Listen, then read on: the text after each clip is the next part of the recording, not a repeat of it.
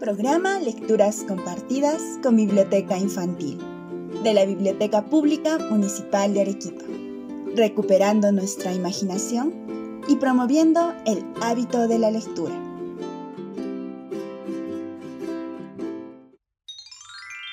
Hoy presentamos El rapto de Miss Miss por Juan Manuel Polar Vargas. Juan Manuel Polar Vargas fue declarado por sus alumnos del Colegio Nacional de la Independencia Americana como el más querido maestro de todos los tiempos. Nació en Arequipa el 22 de febrero de 1868. Durante 54 años vivió dedicado a la enseñanza. También fue catedrático de la Universidad Nacional de San Agustín, la que le otorgó el grado de doctor honoris causa, en mérito de su brillante labor intelectual y académica.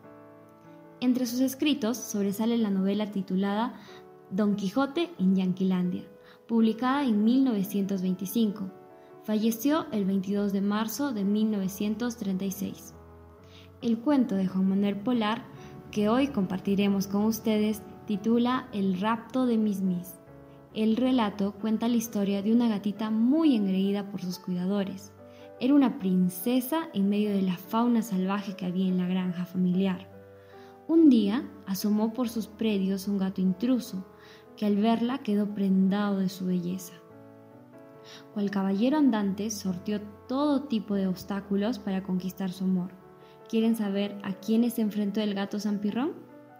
Sí, así se llama el héroe de esta historia.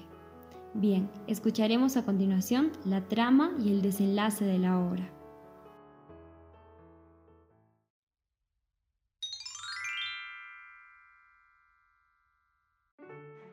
El rapto de Miss por Juan Manuel Polar Vargas. La granja está situada en una rinconada del valle. En la granja vive Miss, la princesita de raso y de ojos hermosamente azules. ¿Sabéis quién es Miss? Es una joven gatita muy mona y muy relamida.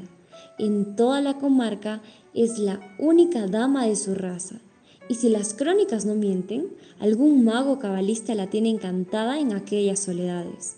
Lo que sí está fuera de duda es que Miss Miss procede de noble abolengo. Así lo denuncia su pelo blanco como el armiño, su carita desdeñosa, sus escogidos modales y la elegancia de sus felinos contornos.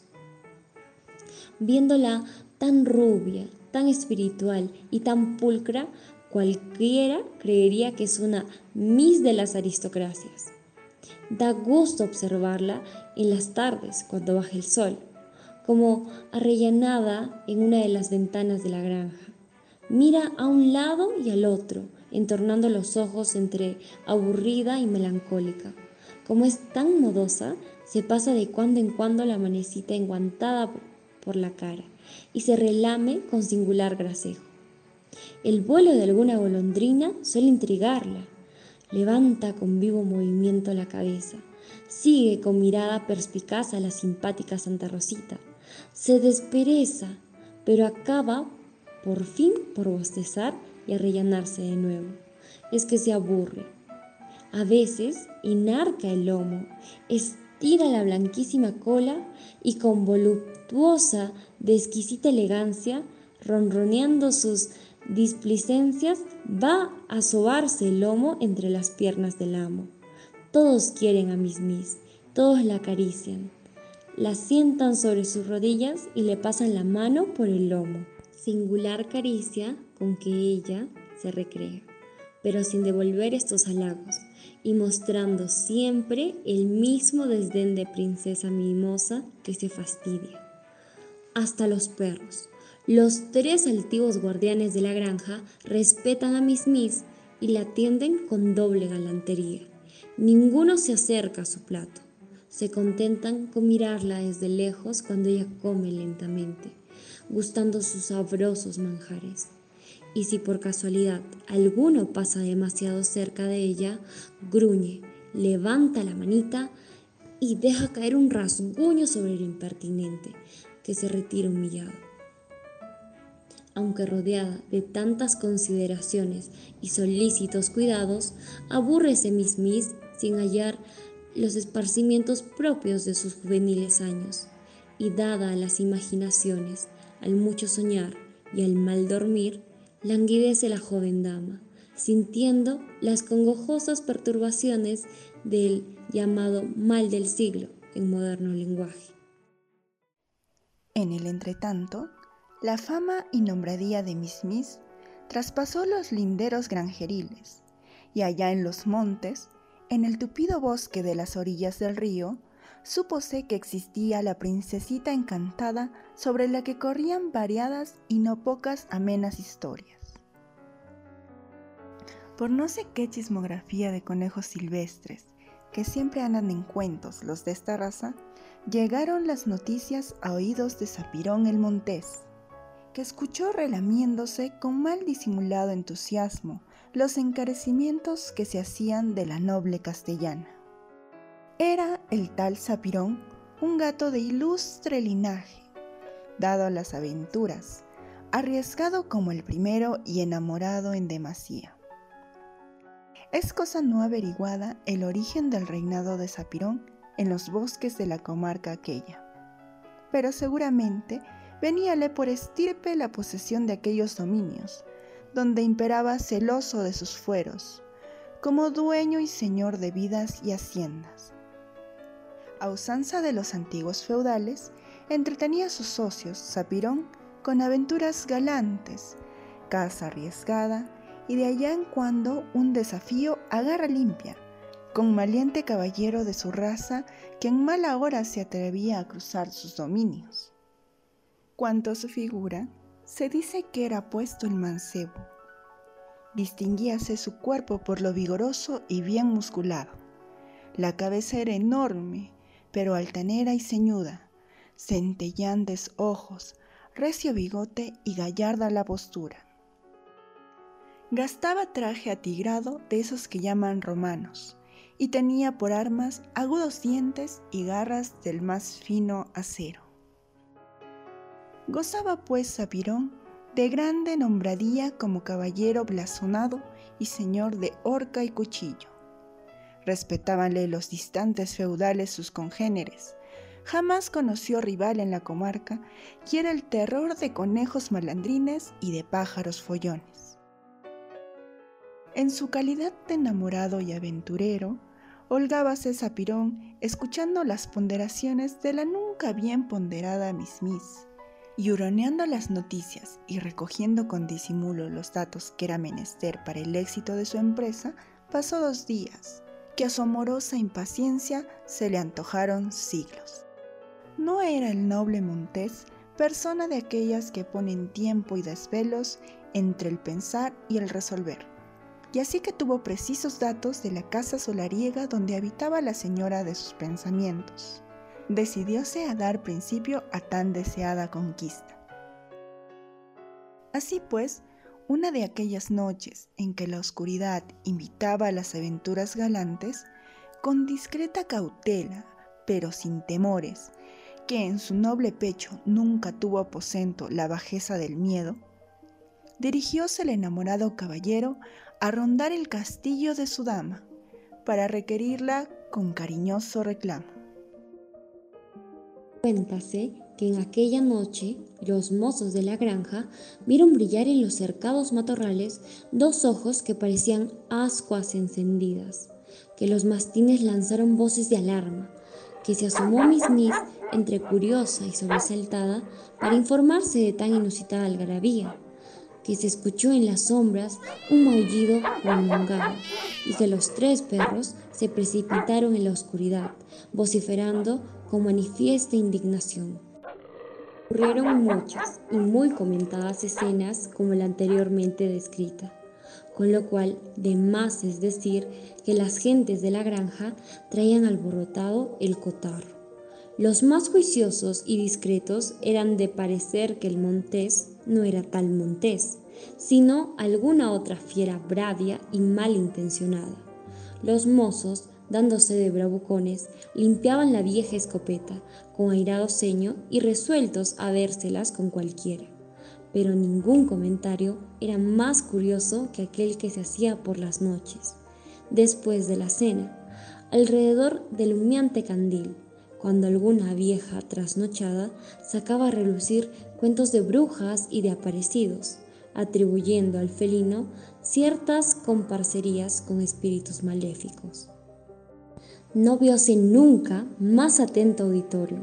Arrebujábanse los chicos amedrentados en las faldas de sus madres. Hacíanse cruces las mujeres y mozos y viejos permanecían colgados de los labios de la narradora, que se holgaba en todo extremo, viéndose tan acatada y bien oída.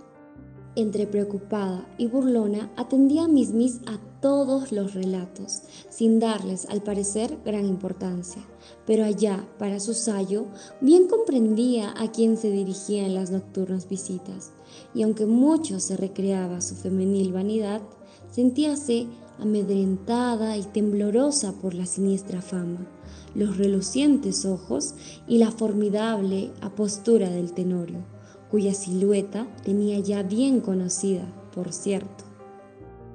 Variadas y nunca sentidas impresiones traían a Miss Miss nerviosa y sobresaltada. Peluznábase toda ella, enarcaba el lomo, saltaba sin motivo, escurríase con nerviosos movimientos, lanzaba prolongados maullidos y quedábase largos ratos con los ojos entornados, en actitud meditabunda, como persona preocupada y congojosa.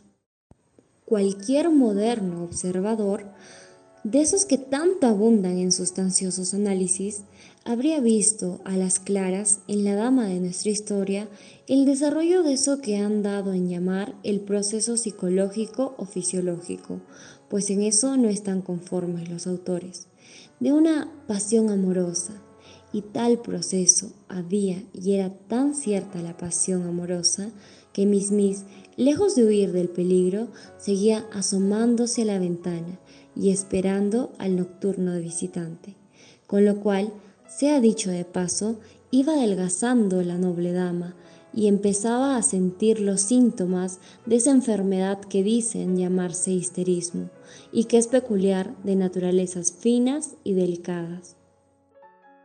En tanto, el caballero Montés andaba por el bosque, preocupado, intranquilo y ansioso de poner término a tan prolongados desvelos.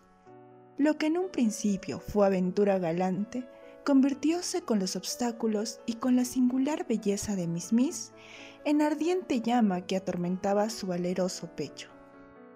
Era lo más grave del caso, que a semejanza de no pocos guerreros y de muchos y de muy denodados personajes, sentía ese zapirón ante su dama lleno de timidez invencible, turbado y confuso por tan nunca sentida emoción, como Hércules iba a caer vencido a los pies de Onfala. Las ansias amorosas del felino Romeo no podían sufrir muy larga espera, dado su pasional y nervioso temperamento. Y una de aquellas noches en que el cielo mostrábase encapotado y el valle oscuro como el fondo de un pozo, dirigióse a buscar a su adorado tormento, con el ánimo de poner término a los desvelos y congojas de su hasta entonces malaventurada pasión. Centellante la febril mirada, tensos los músculos, erizado el regio pelaje y azotándose los flancos con la larga cola, avanzaba el héroe por entre los árboles con movimientos elásticos, tranquilidad felina y ademán resuelto. Confundíanse sus pisadas con el ruido que hacía el viento al arrancar las hojas secas de las viñas y sembrados, y escurriéndose por los estrechos bordes. Indújose al fin en la granja, que yacía entregada al tranquilo reposo nocturno. Los mastices, con culpable descuido, dormían tendidos cual largos eran, pero la escrutora mirada del montés no acertaba a distinguir si estaba allí la señora de sus pensamientos. La amorosa impaciencia la había hecho adelantar seguramente la hora de las cotidianas visitas, pero era tal su anhelo lo que sin poder contenerse llamó a Miss Miss con blanda y apasionada voz. Pasaron pocos momentos y como evocado sueño o poética fantasía, apareció silenciosamente la dama con su simbólico traje blanco, propio de amorosa cita. Es cosa averiguada que hasta entonces el galán por timidez o por decoro no osó aproximarse a ella, pero en semejante ocasión resolvióse a correr todo riesgo y avanzó pocos pasos. Asustada la dama retrocedió ante aquel formidable enamorado, de cuerpo hercúleo y de cabeza de tigre. Detúvose Zapirón, conteniendo el aliento y todo azorado en ademán de acecho. Fijos los ojos en la entornada ventana por donde Miss Miss desapareciera. Quedóse en guardia, batiendo la larga cola con nervioso movimiento. Asómose de nuevo Miss Miss, venciendo su natural timidez, la amorosa curiosidad que intrigado tenía su juvenil corazón. Viola el Montés desahogó con un suspiro de satisfacción su acongojado pecho y con despacioso andar fue acercándose a la dama, mostrando en sus actitudes la más fina galantería y el mayor recato, al mismo tiempo que ponía en sus glaucos ojos la más tierna y humilde súplica.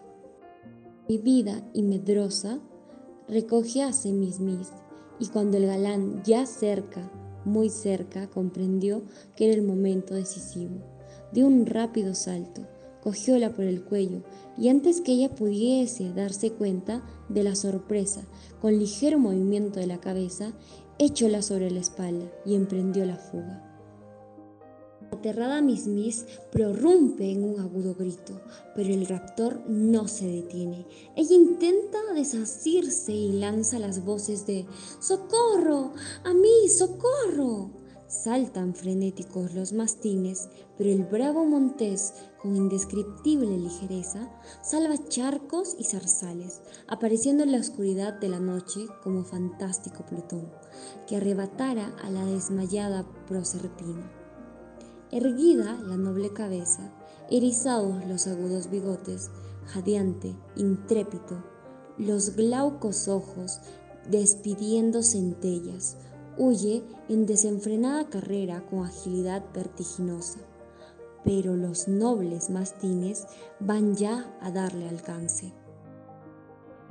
Sus formidables ladridos resuenan en el silencio de la noche, a modo de airados apóstrofes o de gritos de reto lanzados contra tan indigno raptor. Como en el arte de la guerra, no son novicios, divídense con movimiento envolvente, quédase un de ellos en retaguardia hostigando al montés, mientras los otros dos, trazando estratégico semicírculo, logran cruzarlo. Y, ya de frente, lánzanse con toda la energía de su impotente cólera. En tanto, Miss Miss ha sufrido un desmayo y en el arrebato de tan grande torbellino permanece como muerta. Zapirón, como leal caballero y quijotesco enamorado, resuelto está a defender su conquista. Quiere retroceder, pero se ve acosado. Comprende que la lucha se impone y acepta la lucha. Detiénese pues en posición ventajosa, deja caer sobre el césped con gentil delicadeza su amorosa carga, y entonces se verifica en él singular transformación. El galante y sentimental enamorado truécase en formidable corsario avesado en los horrores de la lucha. Vencedor en infinitas aventuras, poseído por la legendaria enemistad de razas contra los coléricos mastines, el Montesco en presencia de los odiados Capuletos. Encorvado el lomo, erizadas las greñas, desenvainadas las cortantes garras, recógese sobre sí mismo y rápido como el rayo cae de un salto sobre el más próximo de sus enemigos y lo recibe con recia dentellada. El combate es sangriento de una parte la agilidad y la audacia manejando los agudos puñales de la garra. De otra, el noble valor y los afilados dientes. ya el zarpazo cortante o el sangriento mordisco, y acompañado el fragor de la lucha. Grande vocerío de indignación y rápidas y enérgicas interjecciones del raptor. Miss Miss, vuelta en sí de su desmayo, apercibióse de la riña, y así que pudo tomar aliento, llena de estupor, confusa y desmelenada, huyó hacia la granja, deslizándose por entre los viñedos y volviendo a cada paso con la cabeza como persona que huye de pavoroso espectro. Los mozos de la granja, despertados por tan ruidoso escándalo, presididos por el mayordomo y armados de sendos garrotes y de veteranas escopetas, dirigiéronse al lugar de la lucha. Sapirón distinguió en la oscuridad sus siluetas que avanzaban en son de ataque. Volvió la vista y no encontró a Miss. Comprendió que no le quedaba más recurso que la fuga y con supremo esfuerzo, repartiendo mandobles con las garras, dando saltos de tigre y formidables embestidas, abrióse paso y fue a perderse en la tupida sombra del bosque impenetrable. Los mastines le persiguieron desesperadamente y quedaron al acecho largo rato, olfatando aquí, gruñendo allá y siempre en guardia. Pero ya en la madrugada convencidos de la inútil espera, volviéronse a la granja, conversando entre ellos del extraño caso, no poco orgullosos de haber salvado a la noble dama, y sin preocuparse de las sangrientas heridas recibidas en la lucha, como avesados guerreros que tenían en poco perder la vida cuando el honor anda por medio. ¿Qué decir de los comentarios que en la comarca se hacían sobre tan nunca visto suceso? El prestigio del caballero Montés era motivo de leyendas y de cuentos maravillosos. Referíanse raptos semejantes, hablábase de temerarias aventuras, llegando a ser Sapirón, según el ir y venir de fábulas y comentarios, algo así como un galaor o un amadís felino. Cuanto a la fama granjeril, era el caso de aquellos que hacen época. Las señoras gallinas escucharon la noticia del rapto con cacareos de alarma. Enfadóse el gallo y sacudiendo las alas con no poca baladronada en medio del harén, lanzó reiteradas veces el do de pecho de su voz de tenor. Los conejos, temerosos de su seguridad personal, celebraron acuerdo para no hacer nuevas correrías por los prados donde acostumbraban solazarse. Los pacientes borricos, meditabundos en su carácter de filósofos, atribuían el rapto a naturales devaneos juveniles, discurriendo con indulgencia sesuda al sustentar el matutino pienso. Los corderos, las caballerías y hasta la cabra trataron el punto por más de ocho días, pero nadie en la granja andaba más preocupado que los mastines reconocíanse obligados a defender los fueros de la vieja propiedad y a custodiar a la noble dama encomendada a su caballerosa hidalguía. Tal era su preocupación que no se atrevían a descabezar un mal sueño y pasaban la noche en vela, el día en acecho y tarde y mañana en guardia. Solo ella, Miss Miss, escuchaba sin hacer comentarios a todas las versiones disimulando el natural rubor que el famoso suceso le causara. Y aunque al día siguiente agasajábala a todos con mil demostraciones y le servían en el desayuno las más jugosas migas, mostrábase ella toda cohibida y espeluznada, como ocurre siempre a las jóvenes en casos semejantes. Allá para su sayo, sentíase Miss Miss llena de temor y de cierto júbilo al mismo tiempo y por más que pensaba y por mucho que discurría, no acertaba a explicarse esta curiosa contradicción propia de enamoramiento de doncella recatada. Pasáronse varios días llenos de intranquilidad previsora, tentativas arriesgadas, rondas nocturnas y no pocas peripecias. Y cierta noche, sobre cuya fecha hay dudosas opiniones, después de haber armado la gran bronca entre vocerío y tumulto, el porfiado Sapirón salió al fin airoso en la aventura, arrebatando a Miss Miss a despecho de caballerescos mastines y de mozos deslamados. Ha sabídose después en la granja, por referencia de cierto pájaro parlero, en la madrugada del siguiente día, las primeras luces del alba vieron al nuevo Hércules rendido a los pies de un falo. La blanca manecita de la princesa acariciaba con juguetona coquetería el nervudo rostro del valeroso caballero.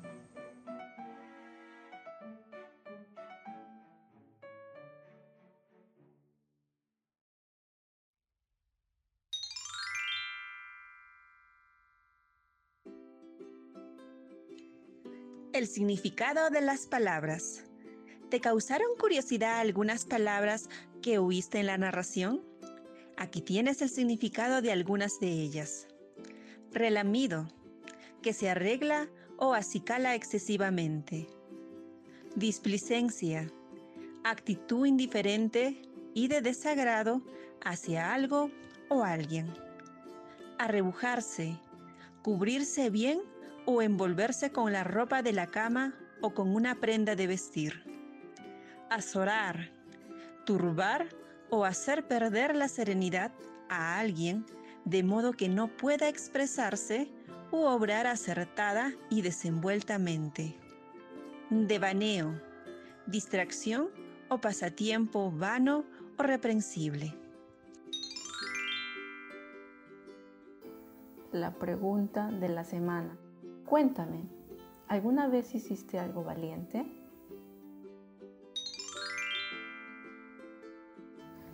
La actividad de la semana. Te invitamos a dejar volar tu imaginación y realizar un dibujo sobre el cuento. Compártelo con nosotros al correo biblioteca pública municipal